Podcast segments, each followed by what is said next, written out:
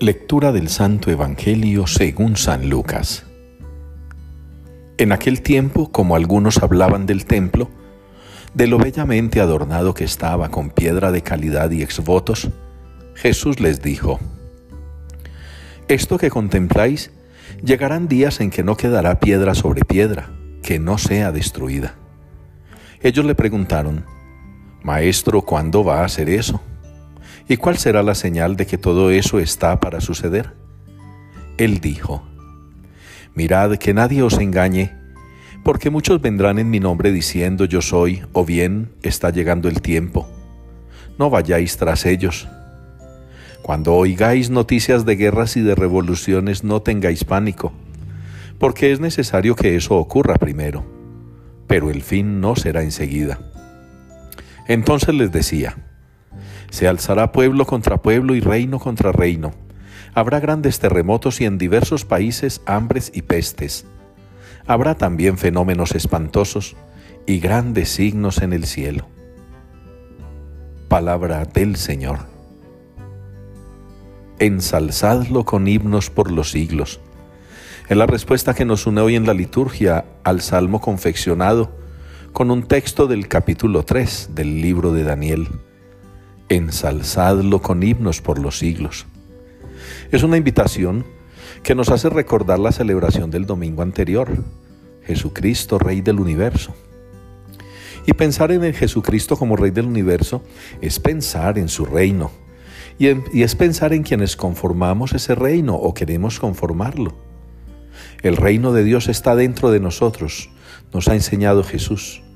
El reino de Dios está cerca, advierte Jesús. El reino de Dios vendrá, lo dice el Señor. La razón única y verdadera de nuestra fe es Jesucristo. Él es el Rey del universo.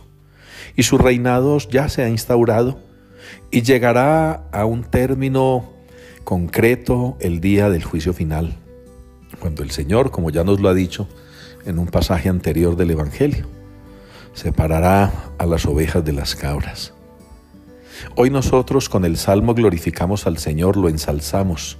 Le cantamos himnos porque Él es el Rey de un reino que no tendrá fin, de un reino que no se acabará, de un reino que no será vencido. La primera lectura nos ilustra sobre esa visión que tiene aquel rey y que Daniel interpreta. Y muchos reinos de este mundo han desaparecido ya.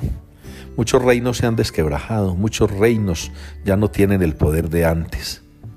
También nosotros podemos caer en el riesgo de adherirnos a esos reinos con reyesuelos que incluso dentro de la iglesia han hecho de la casa de Dios y han hecho del pueblo santo de Dios sus pequeños territorios, sus pequeños reinos, donde ellos buscando solamente eh, acomodarse a un buen vivir han perdido la noción de que el rey del universo, el rey absoluto es Jesús.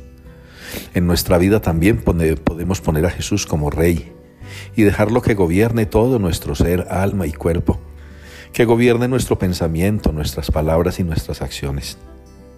Qué importante que seamos también como iglesia un reino unido, que seamos como familia un reino unido, que seamos como comunidad, como sociedad un reino unido, pero en torno al único Rey, al Rey excelso, al Señor. Glorifiquemos entonces al Señor, ensalcémoslo con himnos por los siglos.